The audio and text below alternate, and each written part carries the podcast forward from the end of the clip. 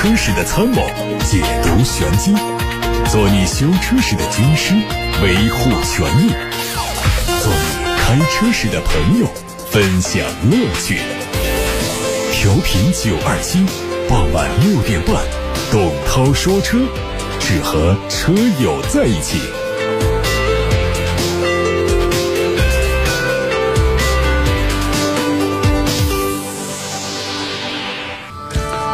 各位新年好，我是董涛。今天的节目是直播，仍然可以像去年一样的打电话或者是发微信参与节目互动，提出选车用车的问题话题，包括接受大家的汽车消费维权投诉，热线电话是零二七八六八六六六六六，还有董涛说车的微信公众号，这也是一个可以发表图文互动的平台。看新闻。最近，北京现代向国家市场监督管理总局备案了召回计划，决定从三月十六号开始召回二零一五年五月十二号到一八年十二月十四号期间生产的全新途胜，还有二零一八年八月二十七号到二零一九年三月二十三号期间生产的第四代途胜，总共有四十二万多辆。这次召回范围内的车辆，因为液压电子控制单元内部可能发生短路，极端情况下会导致发动机舱起火，存在安全隐患。北京现代。将会为召回范围内的车辆更换保险盒内的保险丝，同时对召回范围内搭载车身电子稳定控制系统和电子驻车系统的车辆升级 ECU 软件。值得一提的是，现代途胜在国内已经多次召回，而且每一次召回的规模都不小。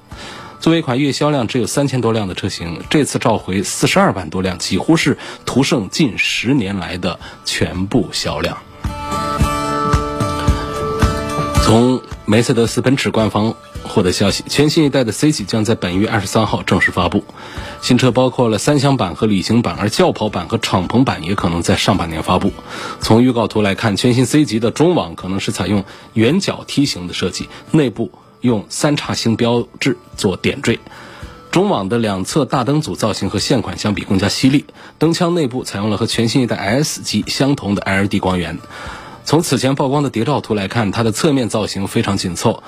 车窗的边框加入了银色的镀铬装饰，尾部换装三角形的尾灯，和全新 E 级的风格非常类似。内饰方面用的是垂布式的中央触控屏，减少了一些实体按键。将操作融入到中控屏幕当中，豪华感和科技感都有了非常大的提升。据了解，全新一代奔驰 C 级将成为奔驰第一款全系电气化的汽车，同时也是继奔驰 S 级之后配备了第二代 Ambus 交互系统的新车。海外媒体曝光了一组本田缤智的车型专利图，外观是和现款完全不同的设计，将会提供运动版、豪华版两种风格的外观。前格栅虽然同是六边形的设计，但是格栅上分别采用了镀铬条和星光点缀的小元素装饰。侧面是溜背的造型，风格和冠道比较相近。车身的尾部会和本田的 URV 相近，采用贯穿式的风格，一条镀铬的装饰带贯穿在两侧的尾灯当中。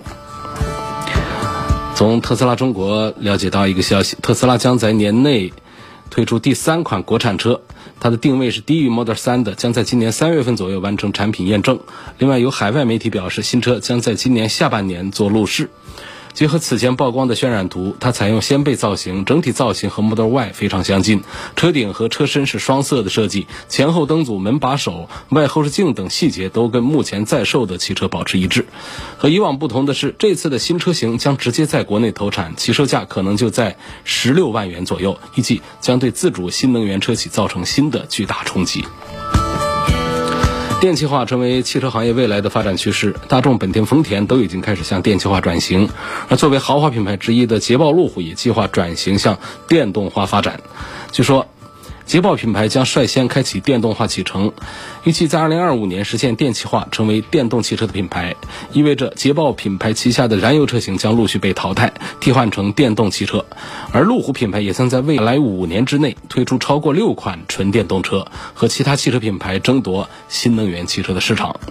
目前，捷豹品牌在二线豪华品牌市场并不稳定，旗下车型的销量和口碑都比较一般。特别是它推出的第一款纯电动 SUV Pace，更是通过大幅降价来换取销量。而现在，距2025年只剩下了四年时间，捷豹想在这么短的时间实现电气化，意味着将对旗下的燃油车进行清仓，难免会通过降价来抛售。网上传出一组保时捷泰坦旅行版的国内路试照片，根据此前规划，预计将在今今年年内正式上市。作为泰坦的延伸车型，跨界旅行版同样是基于保时捷的 GYM 平台，它的外观主要的变化都在 C 柱的部分，整车看上去更加个性。内饰方面还是配16.8英寸的曲面全液晶仪表，中控区域是10.9加8.4英寸的两块屏，副驾驶支持选装10.9英寸的娱乐显示屏，预计会提供 4S 版和 Turbo 版。并且 4S 版还会推出长续航的版本。外媒体曝光了雷克萨斯全新一代 LX 的最新消息，预计最快年底或者是明年初正式亮相。日本媒体透露说，新车将会采用全新的外观，整体造型和丰田的全新一代兰德酷路泽保持高度相近。内饰会换上全新的大尺寸的悬浮式中控屏，有一些物理按键也得到了升级优化，并且配备了全新的机械式的换挡机构。动力方面继续保留现款的5.7升的 V8 自然吸气发动机，并且配备四驱。三菱的全新的欧蓝德已经在海外市场上发布了，它会在四月份率先在一些国家上市。根据三菱产品的投放周期来看，国产版估计是在明年推出。全新欧蓝德设计非常的前卫，前脸是分体式的灯组，造型激进夸张很多。侧面的 C 柱做了熏黑处理，营造出悬浮式车顶的即视感。车尾灯组的造型很修长，并且位置提得很高，提高了车尾的视觉重心。在内饰上配上了贯穿式的出风口，另外还提供了全液晶仪表、悬浮式中控屏和。和电子挡把。另外，在动力上，海外版本用的是2.5升加 CVT 的组合，国产版将会主打 1.5T 和2.0升的机型。吉普官方最近发布了一张纯电动版吉普牧马人的预告图，会在今年三月份做首次亮相。从预告图来看，经典的七孔进气格栅是以全封闭的形式得到保留，整体的轮廓看上去还是采用了龙式车身。在传动形式方面，纯电动版本的牧马人用了一种独特的布局。预告图上可以看到，它保留了传统的变速箱和中央机械式的四驱分动箱，电池组被放置在了后座的两侧，还有车尾。电机和电控系统是放在车头，这种新颖的方法可能会吸引那些不确定电动车越野能力的四轮驱动纯粹主义者。同时，有了电动装置的加持，相信纯电动版的牧马人在四驱越野能力上也会有很大的提升。之前，长安福特已经正式申报了全新福睿斯，它的内部代号叫 C 四九零二幺 MY。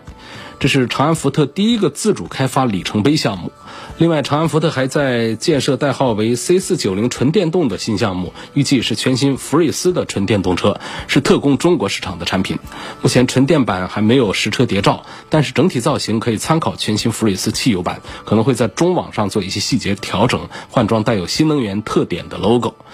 因为福特还没有纯电动车上市，从车型定位来看，估计是采用同集团下的长安逸动纯电版的动力总成，续航里程大概在四百公里左右。有媒体报道说，全新福睿斯汽油版最快在今年的二季度或者是三季度上市，纯电版本的推出应该是在今年年底。好，各位刚才听到的是新年的第一组汽车资讯，董涛说车正在直播。接下来的时间，在七点半之前，各位有汽车方面的话题、有汽车方面的问题，都可以参与节目互动，发到直播间来。张女士在八六八六上留言过来，她说想买一辆特斯拉的车，希望从性价比、功能方面来对比一下 Model 3、Model Y，还有今年下半年即将上市的新款。下半年要上市的新款呢，这是今天我们在汽车资讯里面跟大家这个报道了一下，啊，简要的介绍了一下。车呢，应该是说会卖的更便宜，定位会更低，但是我们对它的更多的东西呢，还是知道的非常的少。从今天我们在资讯里面拿到的消息说呢，就是它的整体造型呢是跟这个 Model Y 这个 SUV 相当的，但是它会比 Model Y 要更小一点，它的起售价呢就直接在十六万元左右，目前是得三十多万的。这个它就是相当于是减一半下来了，那么这车子到底会小多少？是不是性价比会表现的更好？这个也不得而知了啊。那么在目前的 Model 3和 Model Y 这两个车当中的热度都是非常的高。其实 Model Y 呢这个产品呢，它目前受到关注的点呢，还是因为它首先作为一个特斯拉，它卖的不贵。第二个呢，就是上次的预售价和实际的成交价之间呢，出现了很大的一个反差，让大家觉得这个车子很便宜，所以本身价格就不贵啊，三十三万多的一个起步价，再加上那么一个前后的一个神操作，让大家觉得这个 Model Y 买起来非常的划算。实际上呢，Model Y 和 Model 3呢，我也做过对比，嗯，感受了一下，我觉得。作为一个代步车的话呢，买一个 Model 3就可以了。这个 Model Y 呢，实际上坐姿的高矮都差不多，只是样子呢变得更 SUV 一点，而价格上呢又贵上去了。呃，实际上呢，这个特斯拉的车是很不注重这些设计的。你看外观的意思啊，就没有多少的说 Model Y 和 Model 3相比，Model Y 后出的是不是有一些亮点？也没有，包括内饰做进去也没有，都是长得一样一样的。这种情况下，在空间呢、实用性各个方面呢，Model 3可能还更有优势一些。那么这样一个 Model Y 平白无故的比这个 Model 3要贵上大几万块钱，我觉得从性价比上讲呢，不如说就买个 Model 3代步一下就行了。所以这是我给张女士的建议。但是我们现在仍然很难讲下半年那个十六万的车到底是是个什么样的一个东西啊？如果说跟这个 Model Y 小不了多少。啊，只是价格从十六万开开始看的话，那确实到时候它将是特斯拉里面性价比最好的，也确实它将会对我们的中国品牌的自主生产的那些产品呢造成非常大的冲击。下面有个问题，这来自于董涛说车的微信公众号的后台，他说我家二娃出生以后轿车不够用了，想买个 MPV。奥德赛呀、艾力绅呐，行车质感和后备箱都很感人。你的意思是他们的质感都不好啊？后备箱都很小，是这意思是吧？嗯，用了“感人”这个词，说的是反话。说 GL 八呢，单位里就有好几个了，实在是不喜欢。我试驾了福特的途锐欧，我觉得它的这个质感非常好，车内空间呢比刚才说的其他几个都要大，呃，后备箱也很大。但是呢，途锐欧卖的很少，稳定性怎么样？再加上保有量小，不保值，就非常纠结。我觉得这个事儿你就完全没必要纠结。这个途锐欧啊，就根本就不需要考虑。呃，不管它有多好，它的保有量那么低的话呢，我们就没必要来多考虑。另外呢，如果这个车真的非常好的话，它为什么会销量那么差，保有量那么低呢？就。不会出现那样的奇迹，别人都没发现，就我一个人发现这个车真的非常好。呃，他们其他人都犯了错误，都没看清，都没长眼，我看见了，所以呢，我会捡个漏，捡不着漏啊。现在是这个车如果卖得好，基本上说明在主流的消费观里面，它得到更多人的认可。它如果卖得不好，那就身上一定是有毛病啊。这跟我们这很多单位啊，年底都开民主生活会，呃，如果说。这很多人都提出你身上的问题的话，你不要说质疑说你们都有问题，我自己没问题，那你身上多多少少就是有问题的啊。所以这个车这个事儿上也是一样。我不知道现在销量是多少。去年我曾经有一段关注过它，一个月销个几十台百把台车，我们随便的奥德赛那样的，一出来就是几千台，那这这不可能说大家都搞错了。应该来买这个途锐欧，不该去买奥德赛呀那些艾力绅那些车的，所以这这是一个很基本的一个社会常识了。再说到这个车本身上讲呢，它身上就是从我对它的这个关注讲，它身上有哪些地方？一个是首先没起来呢，都首先就是整个途锐欧它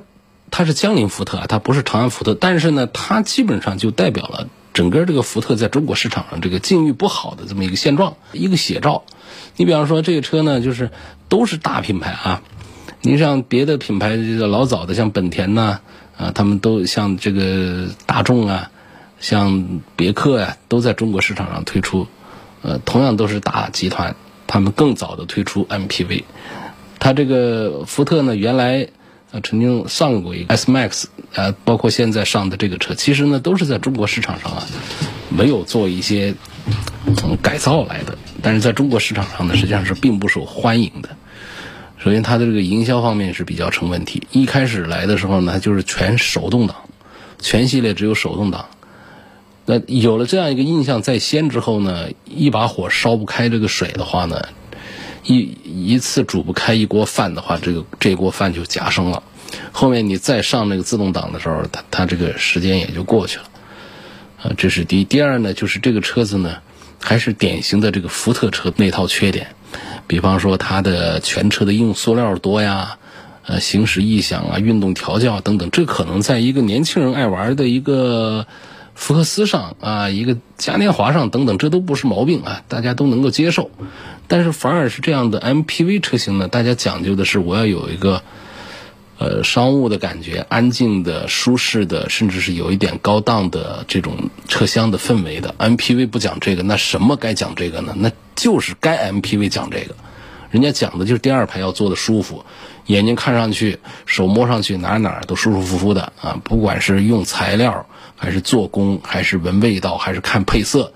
那为什么说有几个车卖的好呢？其实这方面就做的成功的。卖的最牛的那个丰田的埃尔法，它其实就这方面的功夫。那别的方面成本能有多少？呃，再说别克的 GL 八也是这样啊。再是奥德赛、艾力绅也都是很居家的、很舒适的风格。你这福特的，不管是原来的那个叫什么 S Max，也还是现在的这个卖的很糟糕的这个途锐欧，都是同样的这样的一些毛病。我们讲这个 MPV 呢，差不多可以分成三个用途方向吧。一个呢就是我们的家用定位，这个是居家、温暖、舒适；还有一个商务定位，商务定位就是要宽敞大气，啊，商务嘛就显得很有面子嘛。一个是品牌上的，第二是空间上的，啊，第三就是还有做工上的，各个方面都要讲究细腻，有有档次。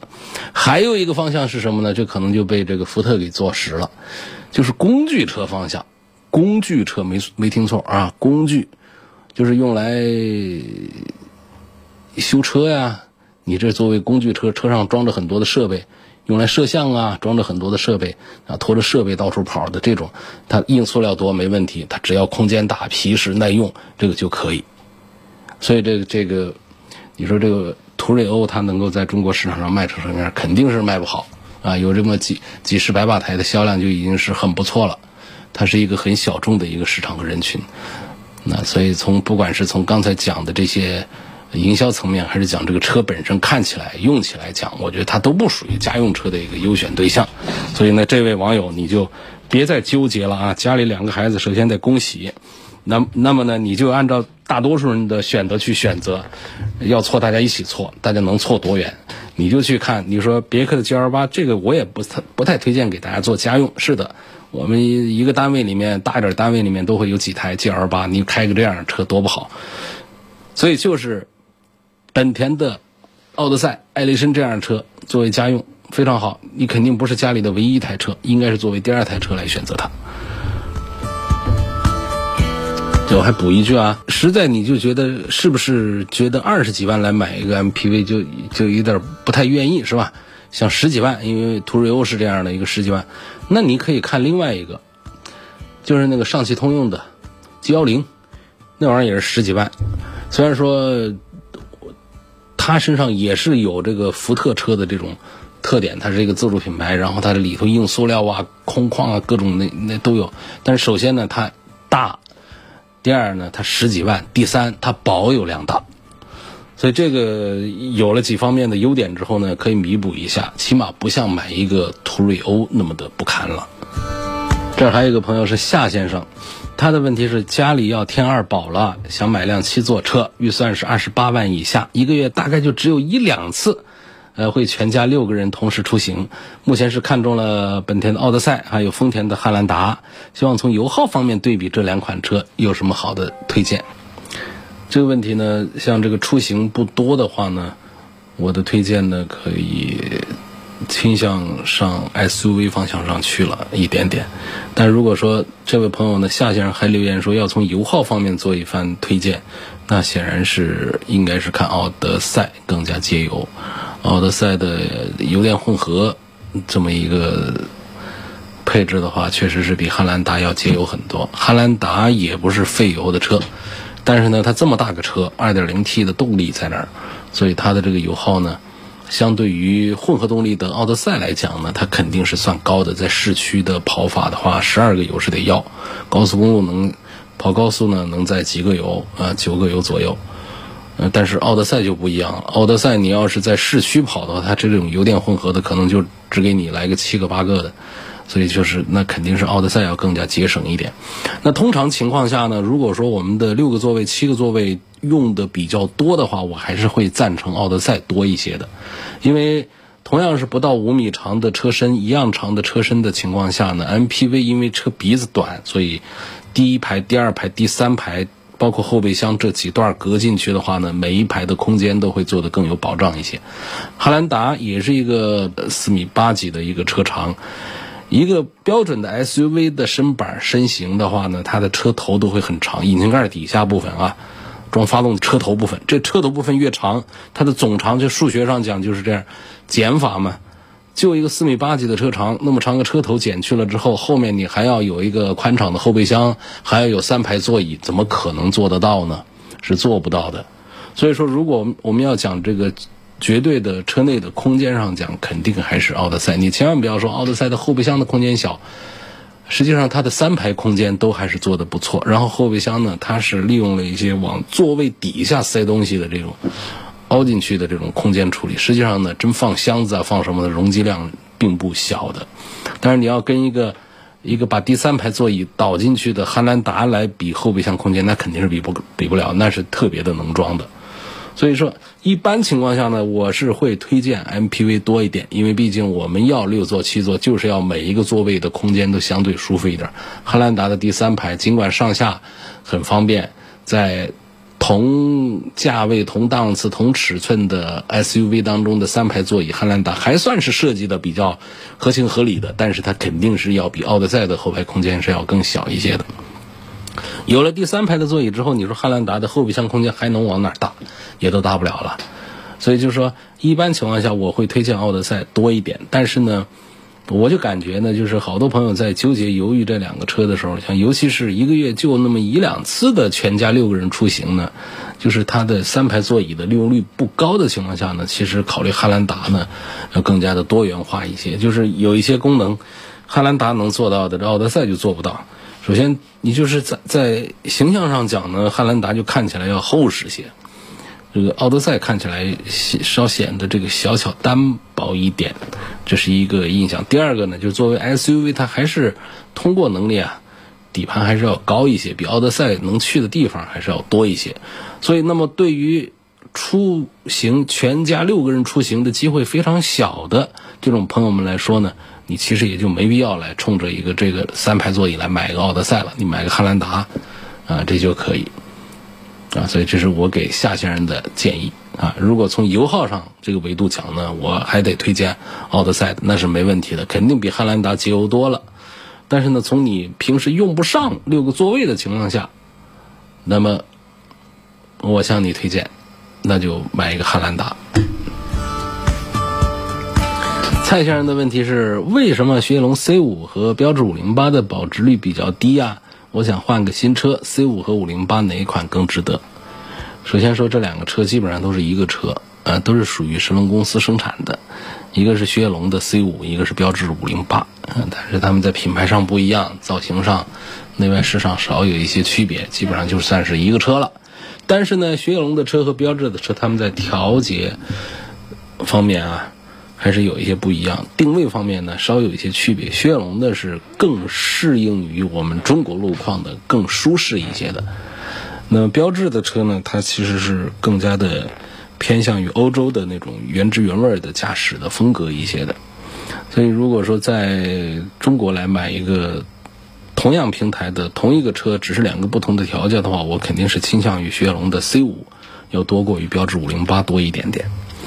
那么蔡先生的头一个问题就是为什么雪铁龙 C 五和标致五零八的保值率比较低呢？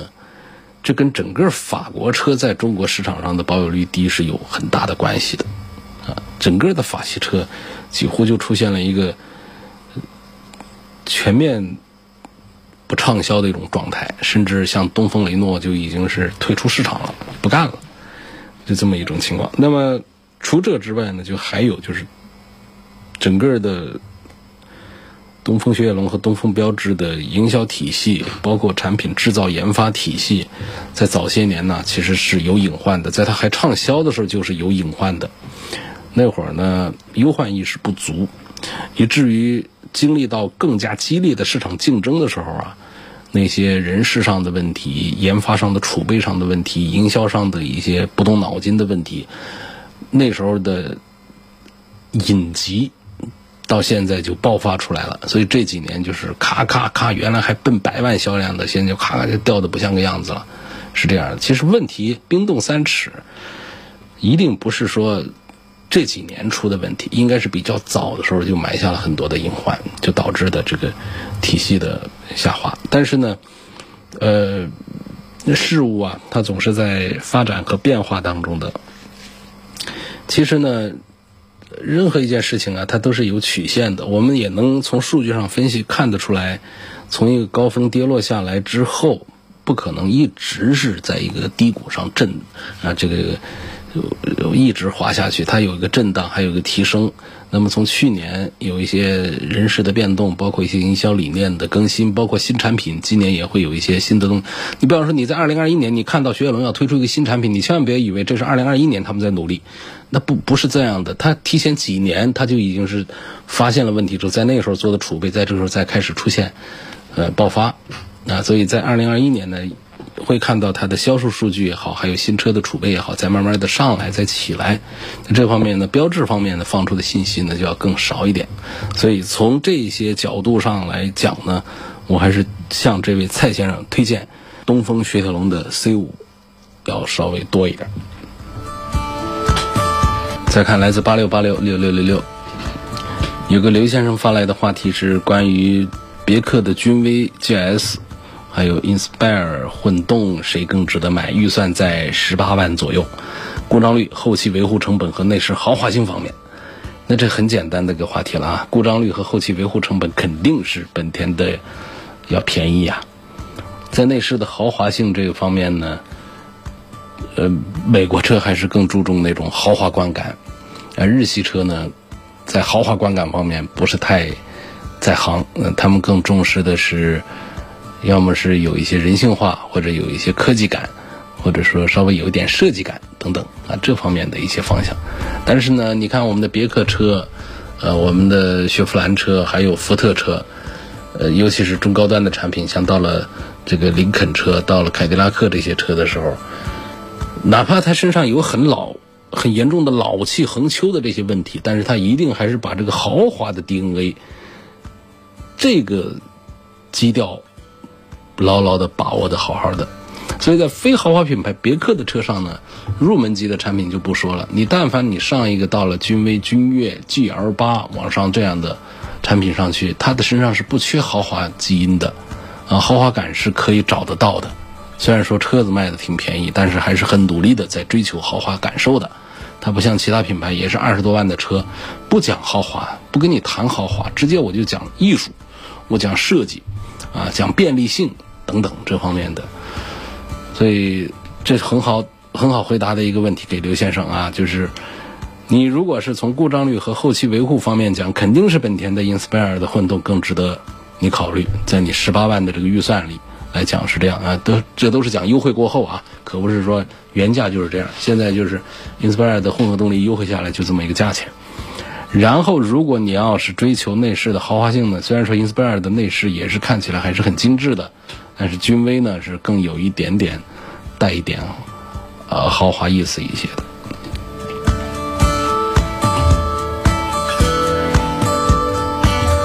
有位王先生提问我说，为什么？二零二一年元旦的时候啊，买这个凯迪拉克 XT 五的人呢特别多。我想，你是做了 4S 店的对比，发现去凯迪拉克店的人多吗？其实，在元旦的时候呢，各家豪华品牌啊，这个消费势头都还是很不错。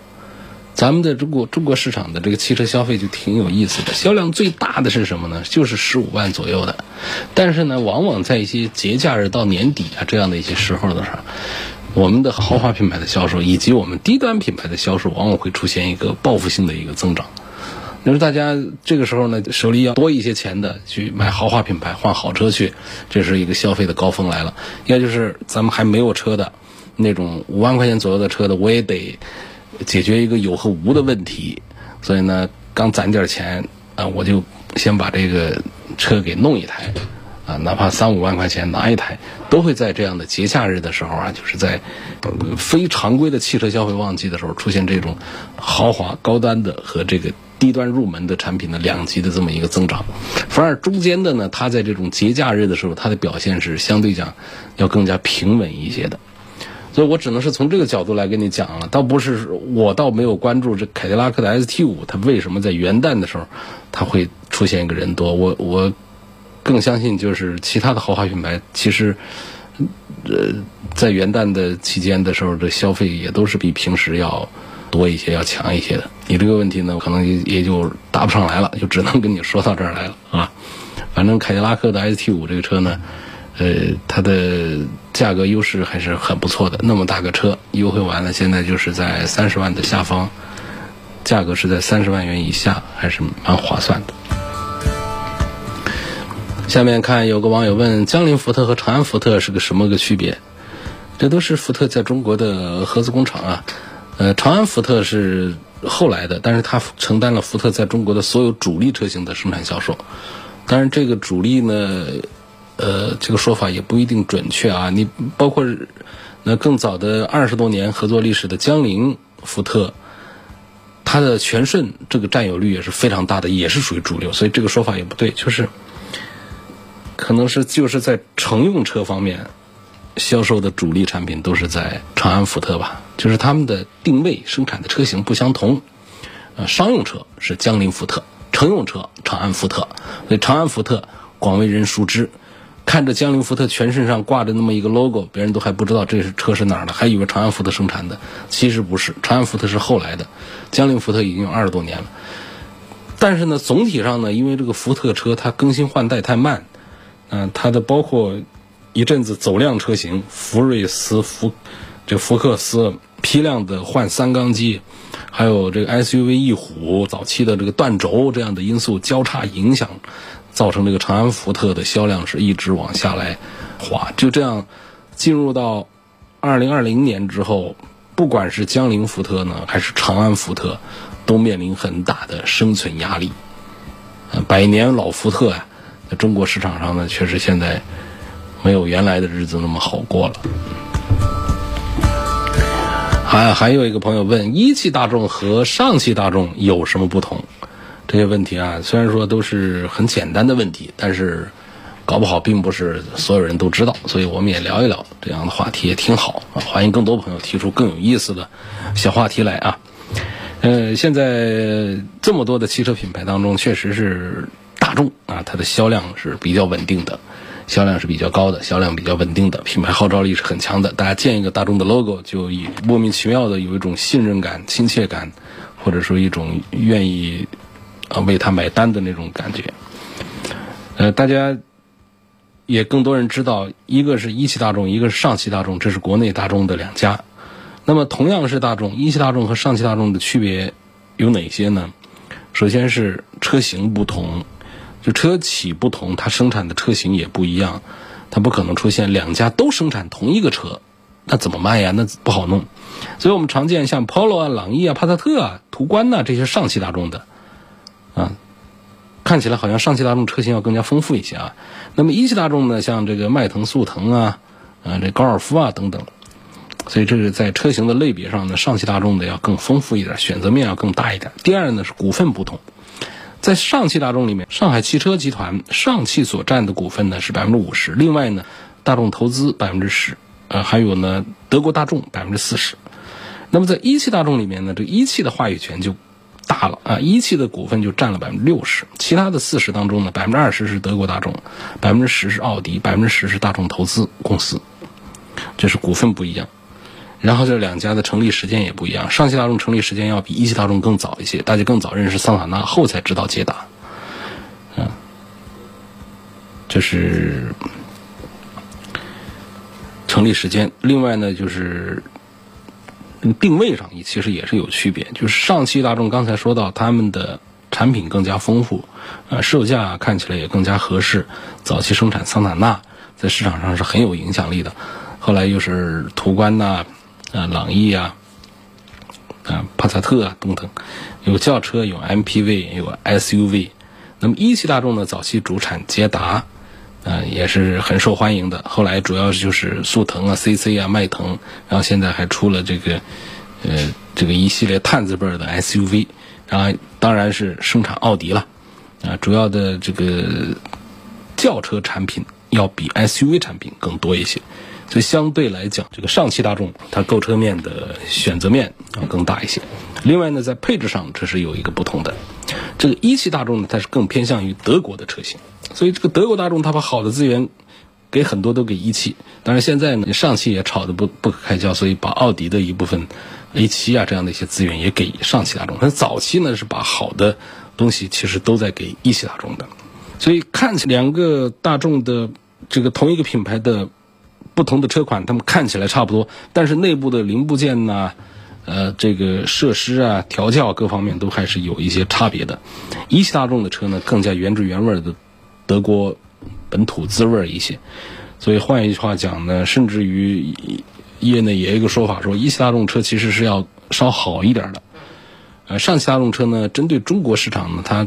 它更擅长营销一些，同时呢，车子也喜欢做加长啊。包括一些本土化的一些处理一些，所以呢，看起来是更受欢迎一些。实际上，它离德国大众的原汁原味的车型呢是，